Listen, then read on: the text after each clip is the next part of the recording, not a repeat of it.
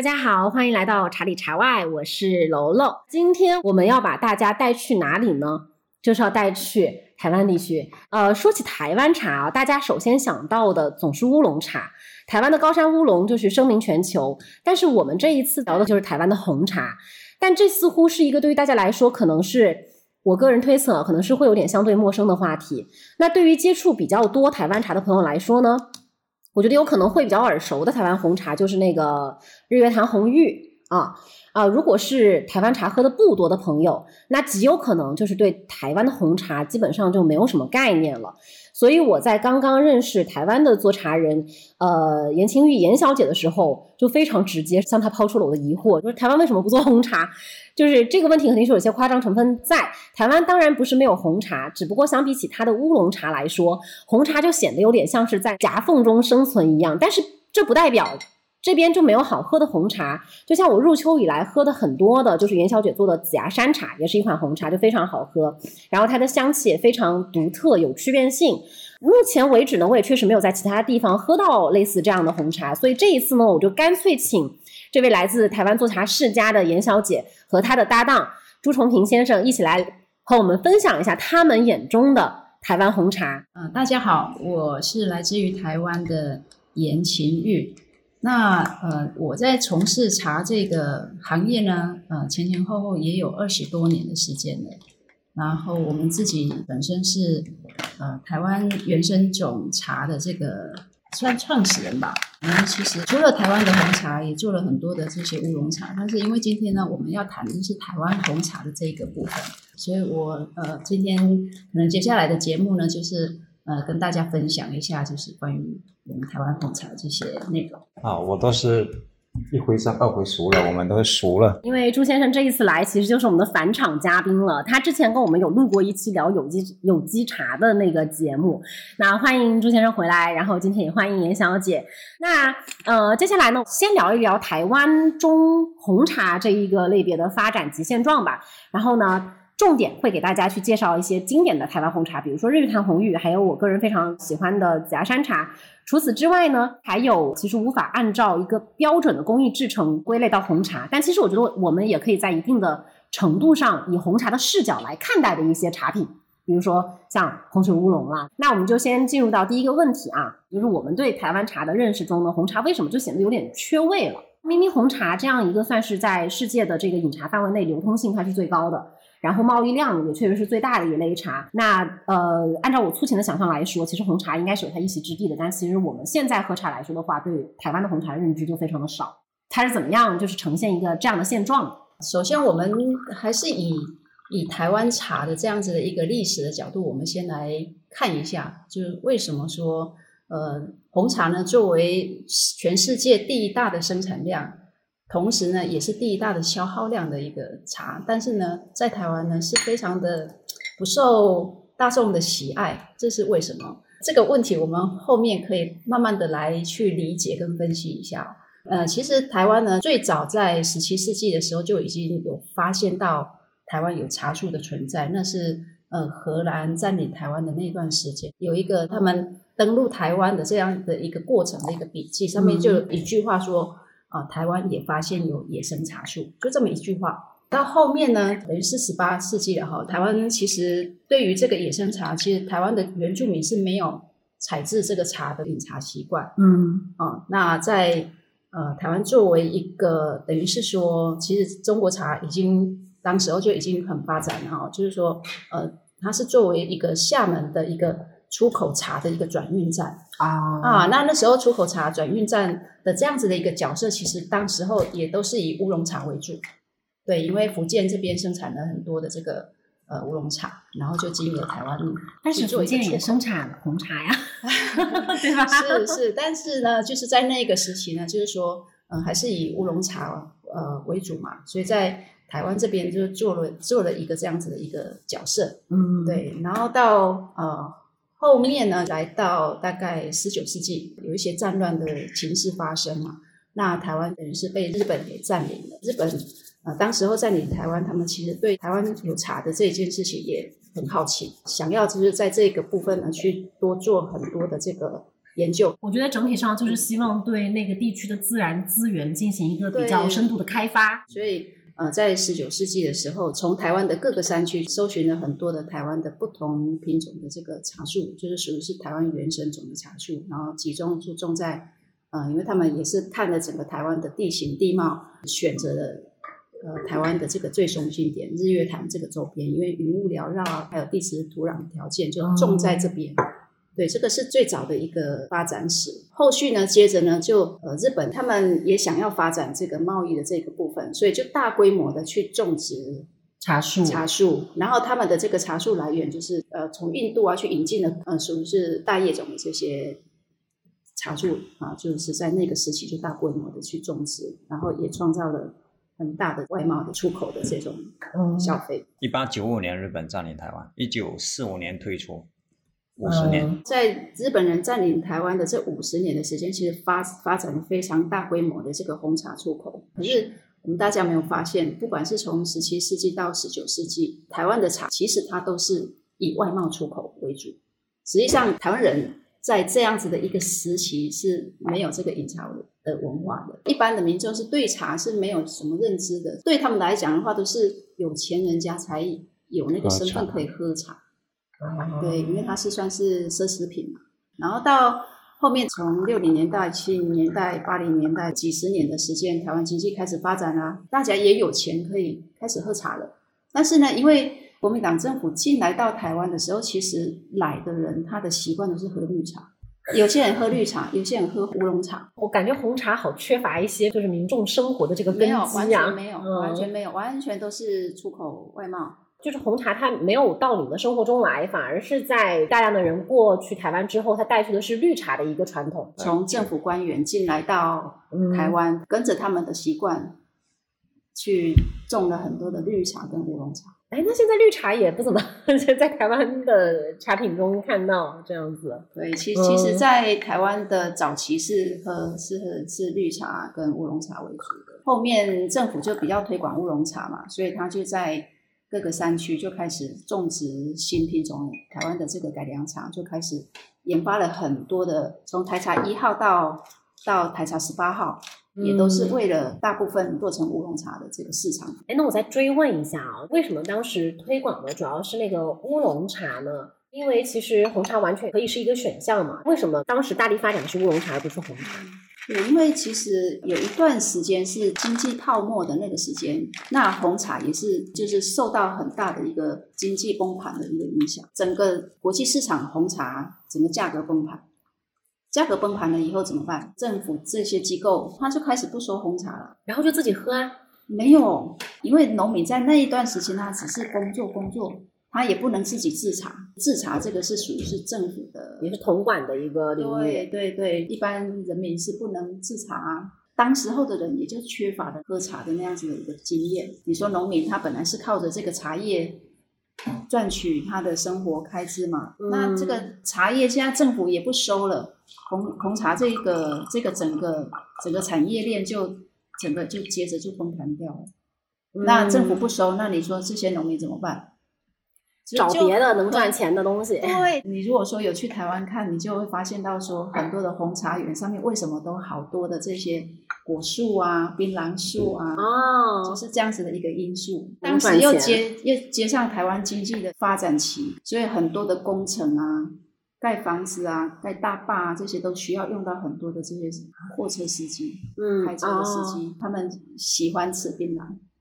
所以种茶的这些农民，要么就种水果，要么就是种槟榔。红茶它其实是兴盛过的，然后又是因为崩盘，它始终都没有一个合适的契机进入到人民的一个日常生活当中去。接下来就是到七零年代、八零年代开始，台湾就开始出现了一个叫做茶艺馆。那这个茶艺馆它的功能是什么呢？它就是说，呃，它开了一个茶馆，然后让人家来这边可以喝茶、吃小点心。然后其实这个是一个资讯的联络站。然后结果没想到说一炮而红，就到处都开始流行这个茶艺馆的这种氛围。然后就是因为这样子，茶的文化就带动了起来。嗯然后茶艺馆没过多少年就开始发展的这个所谓的泡沫红茶，就是台湾的这个手摇饮。那手摇饮的基底都是红茶，手摇饮就是奶茶，奶茶。对，台湾叫做泡沫红茶，就是茶艺馆衍生出来的一个饮品。嗯，然后它用的基底料就是红茶，很便宜的红茶，很便宜的绿茶，然后都是一些年轻人在喝。对于真正在喝茶的这些有身份啊，或者说有能力喝茶的这一些人，根本是很排斥红茶的，因为他觉得那个是泡沫红茶。嗯，所以你你要听我讲一句说泡沫红茶，就是很鄙视的意思。红茶真的有点儿对，时运不济的感觉。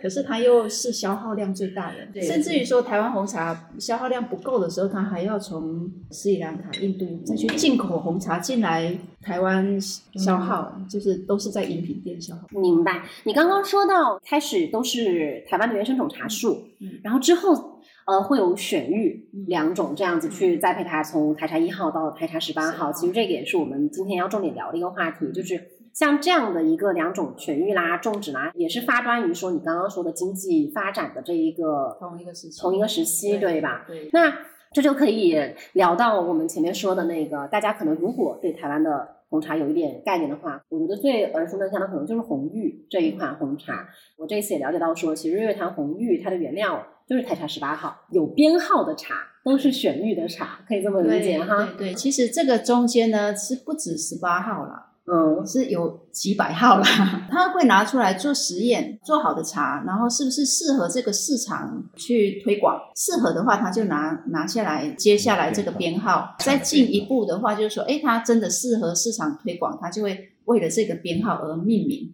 打比方哦，他可能是在五零年代、六零年代就已经培育好、选育好的这个十八号嗯，但它要种啊，它不是马上就可以开始贩售了，你还要种植一段时间去观察它是不是适合这个环境啊，适合这个土壤啊，然后再来就是说你要去采制啊，然后你要去做啊，做好的茶是不是适合市场营销啊？其实这个就是茶叶改良厂的一个功能，它研研发好的，然后到确定这个这个茶它要发表，比如说台茶十八号，它是在一九九九年的时候，它开始要进行发表，可是同年我们遇到了九二一地震，这个计划就延宕了，延宕到啊二零零四年的时候才正式命名。然后它命名是怎么个命名，也也蛮好蛮好的一个点，就是说它开放给我们一般民众去去命名。他选了几个几个名称，就是大家票选出来是红绿是最受欢迎的，所以台茶十八号是就它的正式的名称就是红玉。你们弄这个茶树跟生小孩似的，就是老大、老二、老三、老四，然后每一个兄弟姐妹都有他自己的一个名字，这样子。那既然说到这里，就是想请两位跟大家去分享一下，呃，日月潭红玉这个红茶，它喝起来的感受是什么样子的？我觉得它有点像热带的果干的那种泡水的那种感觉，所以就是有热带果干的那种风味啊。然后呢，它尾段有薄荷的清凉感，我觉得目前喝到说有这样清凉感的也只有红玉啊，这个是它的一个很独特的一个特性。嗯，其实我会在这个制茶过程的的这种香味的变化来跟大家分享。哎，好哎，这个品种真的是非常的特别。在发表完的这个茶之后呢，因为台湾的政府也会、呃、可能会邀请一些红茶专家呀来品饮啊，哦，所以他们当时候就是有一个日本专门呃，就是研究世界红茶的一个红茶学者学者，他就曾嗯经就评论说，这个十八号是特别就是有台湾的香。他就给了他一个说，他有一种台湾香。为什么他评断说你是台湾香？就是你在别的地方喝不到这个味道嘛，所以它就是这么的特别。我在呃做茶的这个过程，尤其是在采完茶，它的呃走水过后的第一个步骤要发酵嘛，所以在发酵的这个过程，哇，这个满屋子里面的就是这个薄荷淡淡的这种薄荷的清香，你人哦都不会累，做茶都不会累。提人醒脑是吗？有这个很效果洗脑，就很香。然后你你做茶的这个过程，你就会很享受它的这个香味的变化。尤其是在揉揉完茶了之后呢，你要进行它的一个堆放的一个发酵。那我们的发酵过程不是那种加湿气的那种发酵，嗯是自然的空气之间的就静置在那里置的发酵，嗯所以它的发酵时间可能会比一般茶的发酵时间还要来的长一点。嗯但是呢，它这个过程呢，虽然说它慢，在等着它那个味道转变的那个过程呢，其实是让人很很舒服的，就很。然后当然呢，到做完茶以后，当然它有有一些香气会因为我们焙干它会流失掉一点，嗯这个是没有办法的，嗯香香氛的东西就是这样，预热了以后它就会流失掉一点。但是呢，做完的茶以后呢，新茶的品饮的时候呢，我们是在喝它的一个本身环境的香跟品种的香，所以它的一个特点就是它有这个凤梨香。那这个凤梨其实在其他产地很少，对，当然我们大陆也有凤梨这个水果，但是呢，它就是很典型的是台湾水果的这个味道，然后又加上说这种熟果香。那当然呢，因为台茶十八号它本身它是属于是嗯大叶种的体系，你就不能拿小叶种的茶来做对比，因为它是不一样的世界。小叶种它喝起来是比较温润，嗯但是你喝大叶种，你就是要去欣赏它的这种比较充满异国风味的这种味道。然后第二个就是说，你要去理解说，这种大叶种它本身它就是高的儿茶素、高的这个咖啡碱，嗯所以它会带有这种苦涩味比较重。那这个苦涩味呢，在我们做茶的过程，如果能够好好的走水的话，其实它这个苦涩的味道是转变成这种回甘跟收敛感。嗯所以你会喝它会感觉到口感上会比较强烈。但有一些喝茶的人，他可能会习惯喝温润的茶，然后就害怕这种茶。是我是我，对，因为我一直就跟他们说，我说嗯就是我跟这款茶喝不太熟，就它给我带来的陌生感还是蛮蛮蛮强的，会有点，然后接下来的话就是要去欣赏它的花香气了。对，嗯它的花香气就是比较比较我们刚刚说的，就很典型的这种薄荷的清凉感。啊，这是一个。然后第二个呢，就是说看它是种在什么样的环境，它就会产生什么样的一种花香。红玉这个品种，它是属于是大叶种，它所以它是属于这种浓郁型的茶，所以你要、你要捕捕捉它的香味呢，就真的是需要很很多次的去品饮它，然后慢慢的去认识它。你你应该慢慢学会去喝红玉，因为红玉虫子超爱的。基本上，如果你和其他的茶在一起，红玉都是先被啃光的那一批。哦。虽然你这个逻辑有点，就是拿虫跳了子，对对对对对，一下，这个理由是因为虫子很爱，所以你爱吃对，吃剩了才是我们的。这个可能是我个人对于红玉的这一款茶的一个理解啦。对，那其实我觉得我可能可以再补充一下，就是说来，其实红玉呢，它也有一半的台湾原生种茶的基因。嗯所以说，为什么日本的这个学者呢，他就是红茶专家呢，他对于台湾香这个这样子的去定义，其实我觉得有一部分也是来自于这个，它一半是台湾山茶，就台湾原生种，然后另外一半呢是缅甸的这个波马这个品种，所以它就同时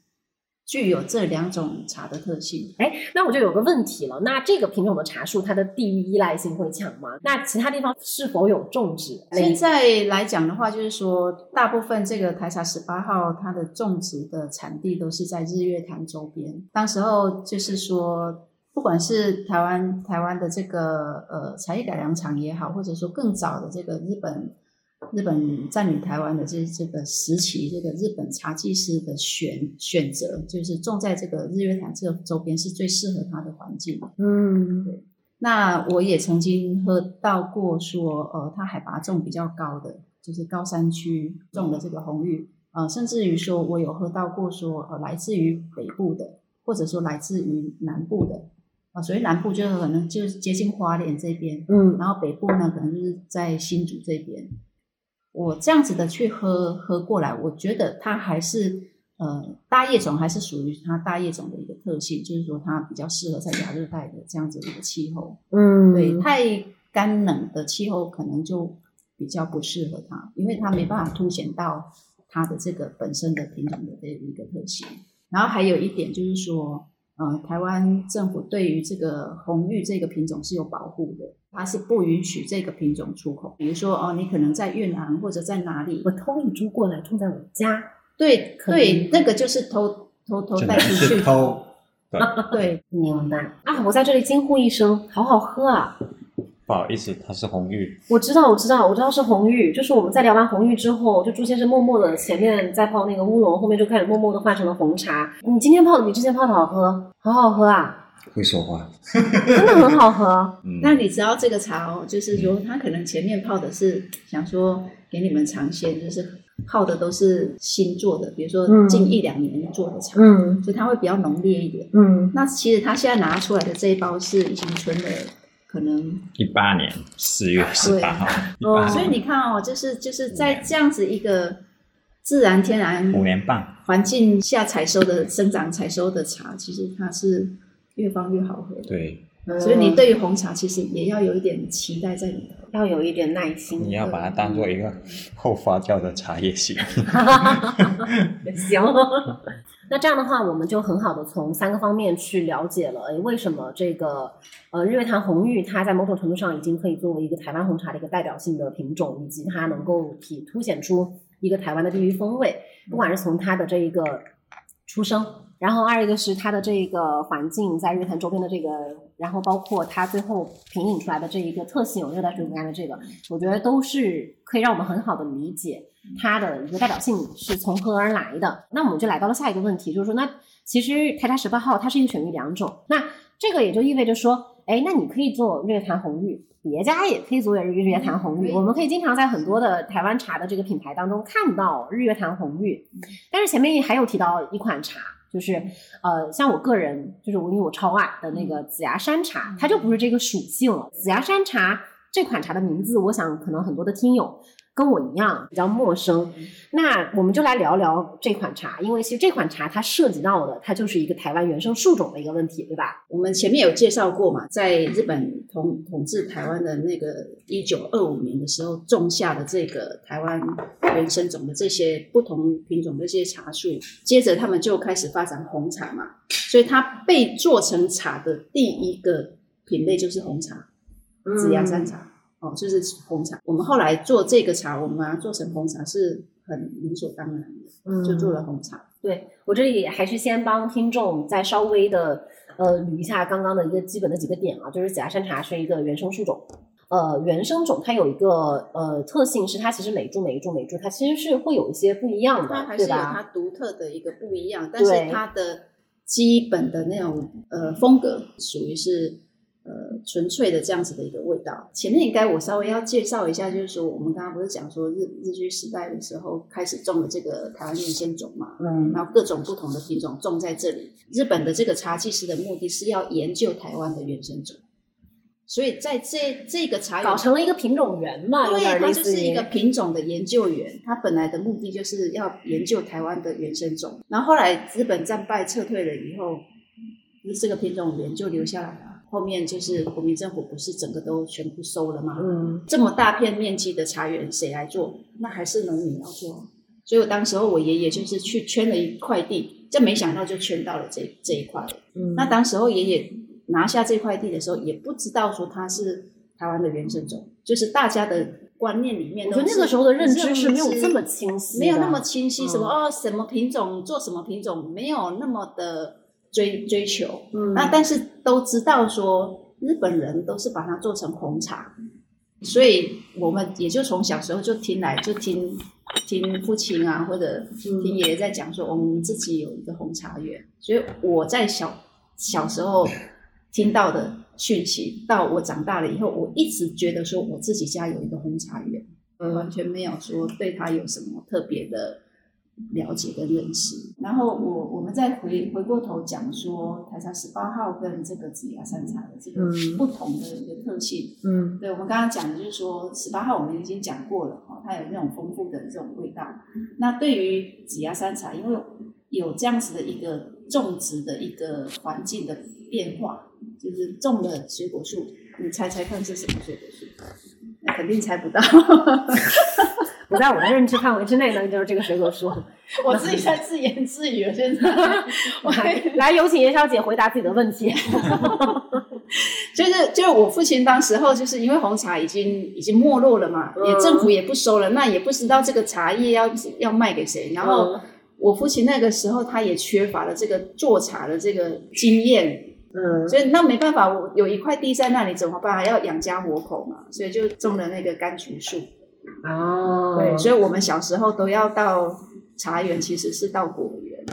一起的，因为以前种树是这样一一丛一丛的，所以它在一丛一丛的间距就种了柑橘树。嗯，所以我们小时候都是在采柑橘树，但是都知道说柑橘树下有茶树。对，然后这个有没有影响？有哦，对于这个整个环境是有影响的。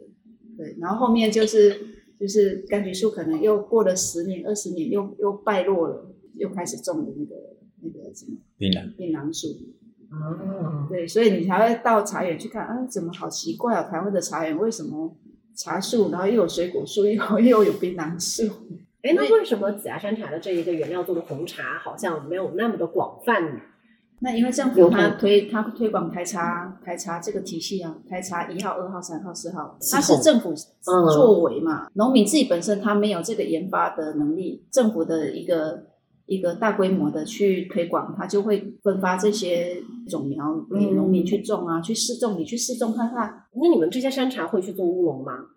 不会，因为我们不是一直认认为它是红茶吗？所以我们先做了红茶，后面慢慢的就是去试着去做，把它用乌龙的方式去做。试制乌龙的结果大概是什么样子的？只要山茶它是台湾山茶，它是台湾原生种。这个品种它本身它是属于是乔木大叶种。嗯，那乔木大叶种做红茶是很理所当然的，就是它是很符合它的这个制茶的一个品品种特性，就是很适合做红茶的。那我们也想着说，哎，这个茶是不是有可以更多的一个可能性？绿茶可能就比较难了，因为紫芽山茶本身花青素高嘛，你要做绿茶是这简直是天方夜谭，就是不要去想这个事情，是是不需要往这方面去想。但是它做成乌龙，可能是。因为我们做有机的嘛，所以在这个局限里面，我就很很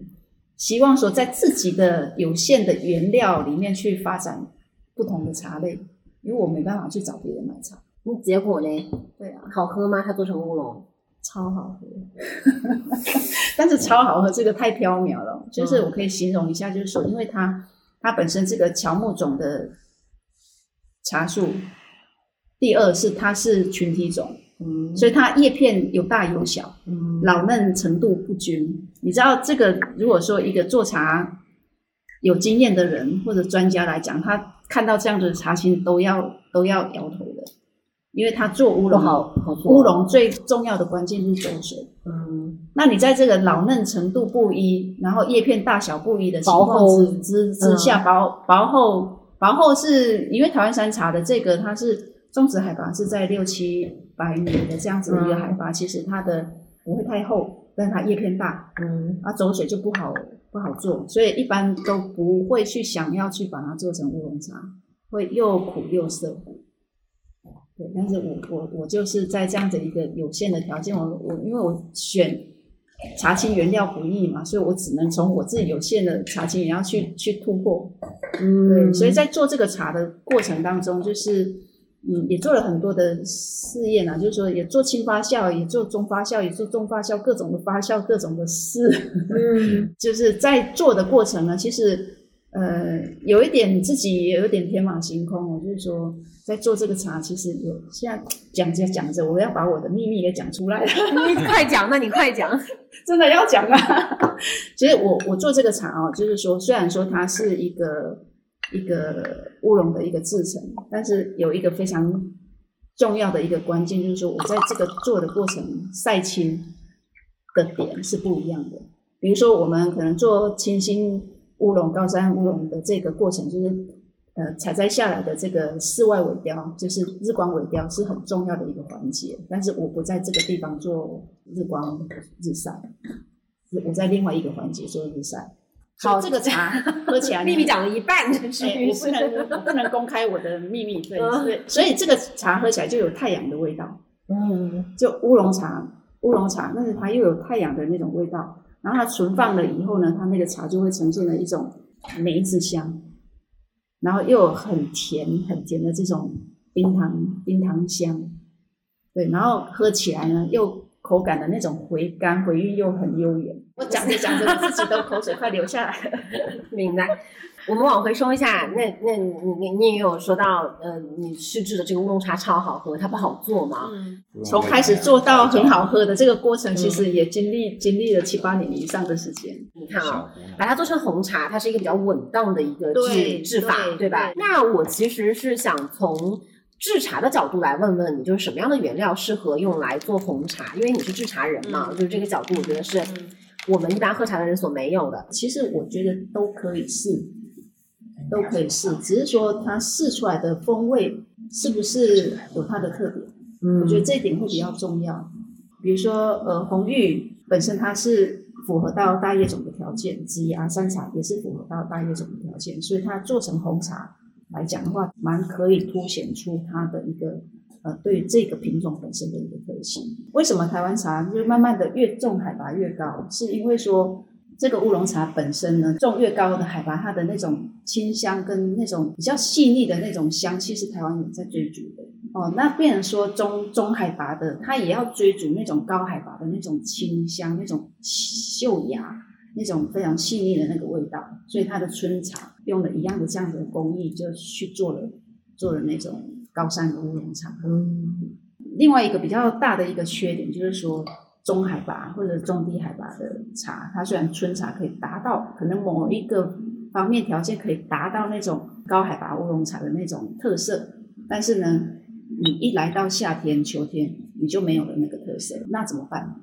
在其实好长一段时间哦，他们夏茶都是休掉不要的。嗯，自从台湾九二一大地震是一九九九年嘛之后，台湾的中部日月潭这个地区开始在。推行红茶，开始在复苏红茶的这个产业，市场上越来越多人在问红茶这件事情，所以他们的下茶就好留下来，就开始做了红茶。嗯，对，结果就是小叶种的乌龙茶做出来的红茶，它就是带有这种比较经典的蜜香，因此我们就证实了说，在台湾哈，不一定是这个大叶种适合做红茶，其实小叶种它也是可以被做成红茶的，甚至于说台茶十二号、台茶十三号。或者说四季春，这个都是耳熟能详，台湾的这些知名的这些品种，也是都会被拿拿来做成红茶。我们有喝到，就是有一款是蜜香红茶，就是用金萱做的。对对，不只是金萱，它清新乌龙也是也是拿来做的这个蜜香红茶。OK，那我们刚刚有聊到，就是主要的两款茶，一个是红玉，然后一个是紫芽山茶。那其实，在台湾茶当中，还是有一些乌龙体系的。对，乌龙体系里面氧化程度高到接近于红茶。这两天聊天的时候，你们也有说，你可以把它当成红茶来喝。我们最后可以聊一聊这一些红茶这个边缘上面，或者是红茶的红茶，然后对，不是红茶的红茶，像是红水乌龙。那你为什么会说，像这一款经典的传统的这一款乌龙，会是靠近红茶呢？早前其实最传统的冻顶乌龙茶就是洪水乌龙。嗯，这个我觉得可以先跟大家说一下，什么叫洪水乌龙？顾名思义就是高发酵的乌龙茶，茶汤颜色是偏红的，对，偏红。台湾开始发展乌龙茶是做成绿叶相近边的这一个风格。嗯，那也就是茶汤泡出来是金黄色带红，就是那种橙红色。嗯，这个是标准的。我觉得也是氧化程度做的比较高。为什么？因为冻顶乌龙茶，当时候那个海拔度差不多就是在呃六百到八百之间，嗯，算是低海拔。嗯，那在低海拔的一个一个先天的条件之下，很快就氧化。嗯，对，是后后期慢慢的茶往高山种，哎，呈现出来的那种清香、青花香、青果香，然后带着这种高海拔的这种气息，哎，就台湾人就慢慢的开始追逐这样的轻发酵的茶，所以洞顶乌龙茶从半发酵。后面慢慢转变成青花椒，嗯，是这样子的一个过程。但是洪水乌龙算是一个是最经典、最传统的一个制茶工艺。我之前有看到一个说那个海拔对于茶叶的影响，它主要研究的是两种物质，一个是儿茶多酚类的物质，然后是茶氨基酸这样子。对。然后好像低海拔的是呃儿茶素比较高。这个儿茶多酚类的，它是茶叶中易于氧化的。物质在整个的红茶的制作过程中，氧化程度会比较大、比较剧烈的，也是主要这类物质。高海拔的话，就是儿茶多酚类的是低的，然后氨基酸会更多一点，正好就是对上你说的哦，原来下面的茶对茶叶它的那个转化的速度就很快，这样子。所以其实红红水乌龙就是洞顶乌龙茶嗯的前身，嗯，我们可以这样子的洞顶其实是一个，我们我们可以再捋清一下非常基本的，洞顶其实是一个茶区，对。吧？然后那个时候发源起来的就叫洞顶乌龙，嗯。然后洪水乌龙的话，它其实是从一个茶叶茶汤最终的呈现去命名的，。就是说以台湾茶的一个特色来讲的嗯。话，洞顶乌龙茶的前身是洪水乌龙。嗯。对，但是以现在来讲呢，我们看到的啊，包括说我们家品牌里面的这个红水乌龙，已经不是当时候的那个红水乌龙哦，这不可同日而语哦。它的制成是前端是红茶的制成，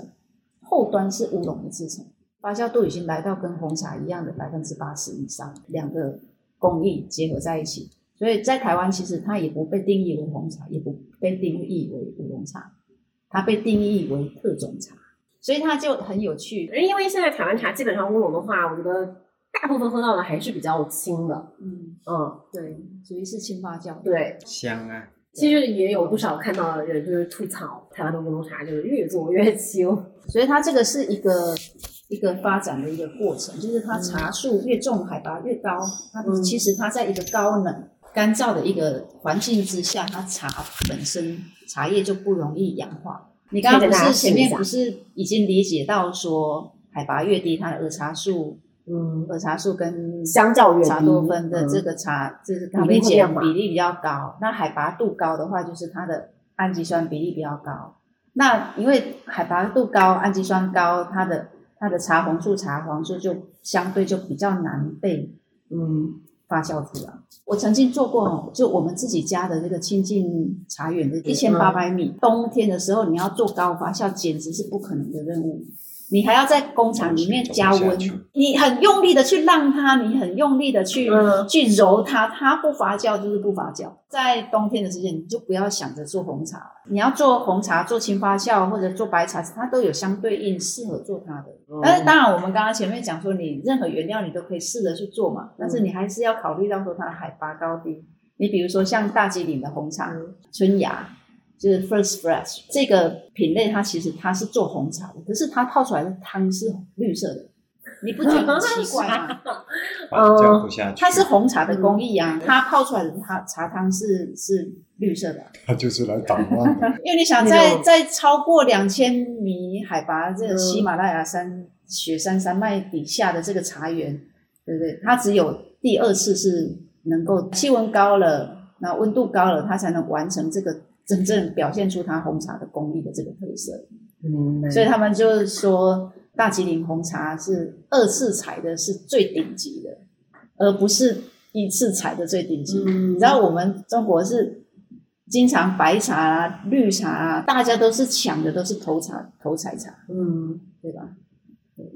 所以你你每一个品种它有它的适制性，所以一般在我们做红茶的这个角度来看的话，就是夏秋是最好的茶。所以就很颠覆乌龙茶的一个一个认知。乌龙茶的是春 春冬，但是我觉得也很符合我们今天开玩笑的那句话。我觉得就是台湾的红茶真的就是在乌龙茶里面夹缝生生生存呢、然后呃，除了刚刚说的红水乌龙，我觉得红水乌龙大家有机会真的可以呃试试一下。很有趣的一点就是说，你可以喝到红茶的特色，然后你又可以喝到乌龙的感觉。嗯对，所以这我们最最后的一个总结就是讲的这个这个红水乌龙茶，其实在台湾红茶的一个篇幅里面，其实红水乌龙也是可以被选项的。边缘选项吧，对吧？那跟红水乌龙还有就是一个差不多境遇的，我了解到了，就是东方美人，就是有一些人也会去说，哎，那东方美人它其实这是有一点误区啦，嗯是不管怎么样，东方美人都是要被定义在乌龙茶的，它并不是红茶。虽然说它的汤色看起来是金黄带橙红，嗯对，但是它是被定义在乌龙的，很清晰的。只是说可能可能有些人刚开始学茶，他可能看到红色的汤色就以为它是红茶。嗯，哦，对对，这个这个是可以被原谅的啦。可以被理解的，可以被理可以被理解的，嗯因为因为毕竟东方美人在台湾来讲的话，是一个嗯不可取代的一个很经典的一个代表性的一个茶，一个对名贵茶，一个代表性，因为毕竟它它是在一个那么贫瘠的一个茶园环境条件下采收出来的，然后又加上说它在制作的工艺的整个流程过程是很耗体力的。我做各种茶都做过，就红茶、白茶啊、乌龙啊，然后各种的这种茶去试，然后甚至我们也做了这个茶饼，然后东方美人的这个茶类是对于我来讲的话，真的是一个非常具有天时地利人和的一个制茶的一个功夫。我曾经做东方美人做睡着，然后你说你做茶做睡着，就是做东方美人啊，东方美人，因为要通宵嘛。嗯，而且它东方美人为什么叫美人？真的是，这真的很很很美人。你就是要很温柔的对待它。虽然说它在茶树上被虫咬的稀巴烂，我受伤很严重，可是呢，你在制作它的时候，就是要很轻，手法要很轻，然后要很长时间的去呵护它，去把它的香味给表现出来。我们在泡这个茶的时候，你也要很温柔的去泡它。然后它就会给你很甜美的滋味。你如果是很粗暴的去泡它，它就是直接就给你翻脸的那种，直接就给你苦涩味就跑出来。到你喝它的时候，就是哎一，就是它就是一个很很好喝的那样子的一个状态。今天呈现给你上谈起东方美人，整个人都显得非常开心。对，就是做这个茶，真的是我我觉得是做所有的茶里面是做东方美人是最辛苦的辛苦累，整个精神的注意力啊，都要跟着它的茶香走。嗯，你如果这中间有个环节缺失了，它就会带有一些遗憾。嗯，哎，我那时候怎么不多让一下？我那时候怎么不多等一下啊的那种遗憾，你知道吗？对。所以做东方美人要向周幽王学习，要有那种万千宠爱于一身的那一种，要烽火戏诸侯的茶如那一种。其名哎，真的就是东方美人，对你说对了子就是要宠爱其它，名对，其实，在东方美人，真的你也可以捕捉到有一点红茶的一个特性，因为毕竟它是高发酵。红茶的这个基本的一个一个特色就是发酵度比较高，呈现出来果香啊、蜜香啊，或者各种不同的花香所以比较浓厚，浓厚。那东方美人在喝这个茶的中间，你也可以就是捕捉到一点这个红茶的这种果香嗯的这种这种特殊的一种味道。那今天也趁着这个红茶的话题，我们其实重点有聊到的四款茶是红玉、紫芽山茶，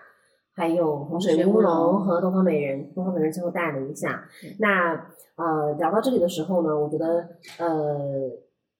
就让我想到了刚刚我们的朋友他说到的一个鄙视链，就会说，哎。好像大家什么，我们喝岩茶啦，我们喝普洱啦，我们喝乌龙的啦，就是不太会去喝红茶啊之类的。嗯其实这个话题，我觉得反而到最后很值得被聊一聊啊。就是大家都是做茶的人，或者说是也是一个喝茶的爱好者，你们就是喜欢红茶或者欣欣赏红茶，它的方面是什么？以及你们觉得红茶区别于其他茶类，能够带给大家的这种美好的享受在哪里？红茶我会看天气喝啦，嗯我觉得可能呃某一个相对来说比较有点凉意的那种呃秋日下午啊什么的，我觉得那喝一杯是很好的，或者偶尔有一点小雨，然后你你躲在一个阳光房里面听着雨声，然后哎泡一杯红茶，我觉得就蛮有那种感觉的。怎么说呢？在一方小天地里面找到一种惬意吧。对于我这几个茶来讲的话，我都是有非常高的一个熟悉度，嗯所以你说我有鄙视链没有？我完全没有鄙视链，因为我要做它这个茶的时候，我就是跟着这个味道，然后跟着去欣赏它的各种不同方面的一种呈现。嗯对，那对我来讲的话，可能更多于着重于说喝茶的这个功能性，就因为每一种茶它都有它的一个，呃，刚刚朱先生说的，就是说，哎，可能是下雨天的时候啊，或者说早上的时候，或者晚上的时候，你想要喝什么茶，适合喝什么茶，所以这个是对我们喝茶人的一个角度的一个一个要去更广的一个涉猎，就是说不要单一只是喝一个茶，嗯，就要去学习说，哎，我可能不同状态的时候选择喝什么茶，尤其是我们这几几款茶来讲的话，对我来讲是很耳熟能详。我可以说什么时候、什么时间点，哎，想要喝什么茶的时候，我可能首选我会选紫芽山茶。嗯因为紫芽山茶的话，它是刚刚讲的它群体种嘛。因为我我自己很喜欢每一次喝它的那种惊喜。那我我表达可能还没那么好嗯哦。我有一个客人，他跟我讲了一个非常让我觉得说哇，还有这样子的一个一个理解的方向。他说我喝紫芽山茶就像在开箱，每泡大陆讲盲盒，盲盒开箱的那种感觉，就是我每抓一泡，每一次喝都有不同的体验。嗯，那这种不同的体验，就是来自于它是群体种。这个紫芽山茶里面还有带有这种柑橘的柑橘皮的这种清香在里头，这很特别。就是像你说的，就可能它刚冲下去的那一刹那是玫瑰花香，可是你在喝的这个过程，你又能捕捉到一点这种柑橘皮的香，它、可能这个花香隐隐约约的又有这种槟榔花香的存在。那喝到后面呢，又呈现了这种大树种的这种本身的一个特色，就是木质香。对对，所以它就很耐人寻味，是在这一个部分。对，然后回归到说红玉这个品类，它就是喜欢的人很喜欢，不喜欢的就不喜欢，就很奇怪。嗯它它有个性，还有另外另外一个品饮日月潭红绿的一个嗯。呃，我刚刚前面有讲到一个功能性的一个问题，就是说我我自己家里面做茶，就我我两个姐姐跟着我一起做，嗯所以有时候我我大姐做茶的时间比较长，她可能哦有时候要到茶园去看工人他们的工作状态，有时候要把茶青收集，然后指导工人的这些工作，所以有时候在太阳底下晒晒晒晒久了会头晕啊。哦，他回来之后都要泡一杯浓浓的红玉，喝完了以后就解决他这个头痛的状态。我们试过了好几次，有时候我如果说平常在外面工作比较劳累，可能冷气房进进出出，外面很热嘛，然后你进到冷气房那种冷气一冲上头的那种，要感冒。快要感冒的那种感觉，喝一杯浓浓的红玉，你的身体马上出汗，出汗了以后，你那个头痛的状态就缓解掉了。我有机会试一下，我实在是无法想象浓浓的红玉它对，尤其是你在起来是什么感头觉？就是那种气压变化的时候，或者说、嗯哦，在太阳底下晒久了那种晕眩的那种状况，就偏头痛的那个时候，你就可以试一下嗯红玉泡浓一点，然后热热的喝完，汗逼出来，哎，就缓解掉了。嗯所以有时候茶它其实带给我们不只是说口感上的愉悦，或者说身体上的那种那种香气，然后带给我们的这种生活上的一种愉悦感。其实它对于我们身体的呃不同茶类带来的这种不同的这种这种疗愈，其实是蛮值得去研尝试究的。对，就是像受到你的启发，我也是很想去做一些关于健康饮茶的问题。呃，不管怎么样，就是说茶毕竟是喝到我们的身体肚子里面去的。我做有机茶二十年以来，一直这么坚持的，在这个角度，不只是说呃对我们的身体的这种健康也好，对土地的健康也好，这个都是世世代代延续下去的。今天也跟大家很开心，在这边跟大家分享台湾红茶，还有我自己本身就是做茶的这个体验。嗯就希望给大家带来一个比较不一样的观点吧。嗯然后从台湾红茶当中呢，去做到一些不一样的风味。好，那今天我们就聊到这里啦，我们跟大家说拜拜吧。好，拜拜拜拜。好。感谢你收听本期节目。如果你喜欢茶里茶外，请帮助我们多多分享给你身边对茶感兴趣的亲朋好友，也欢迎你给我们评论互动、提问或指正。如果你有购买茶叶的需求呢，欢迎光临我们的茶叶商店，淘宝搜索“山石茶店”就能找到啦。目前店内有为大家精选的来自福建、云南、台湾三个优质产区的六款红茶，风格各异，而且大都可以直接杯泡或者是直接闷泡。如果你拿不准自己会更喜欢哪一款，想都先尝尝试试呢？店内也有为你准备的六款红茶，每一款各两泡适饮的红茶盒子，它就像是一个红茶游乐园，你可以通过可控的成本，在这里尽情探索自己喜欢的风味，大家一起越喝越明白，也越买越精准。那当然啦，今天嘉宾聊到的日月潭红玉和紫芽山茶两款红茶也在店内有售，欢迎选购。同时，你也可以加入我们的听友群，一起喝茶更快乐。加群方式呢，我放在 show notes 里面啦。再次感谢收听，望长相伴，祝你春天愉快。